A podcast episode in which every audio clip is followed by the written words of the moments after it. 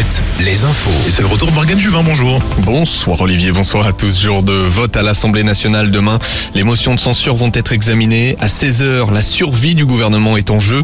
En parallèle, perturbations annoncées dans différents secteurs. Sur les rails, 4 TGV Inouï et Ouigo sur 5 seront en circulation, 3 intercités sur 5 et 2 TER sur 3 en moyenne.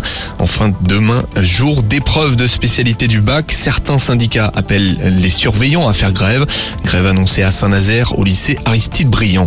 Le parquet de Nantes ouvre une enquête encerclée par des manifestants hier. Une voiture de police a percuté des grilles utilisées comme obstacle pour s'enfuir.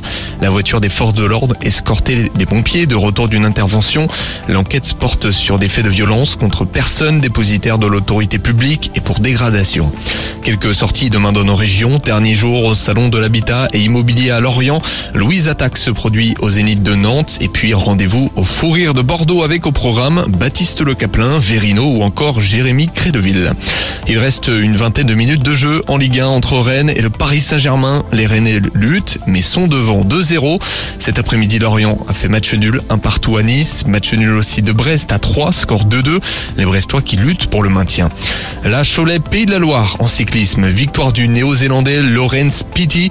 Le coureur est en forme, arrivé deuxième hier à la classique Loire-Atlantique. La course est qualificative pour la Coupe de France. Place à la cinquième étape dimanche prochain, la route Tourangelle. Sur les parquets de basket, l'aventure s'arrête en demi-finale de Coupe de France pour Le Mans. Les Manceaux ont perdu de 9 points contre le leader d'élite Monaco.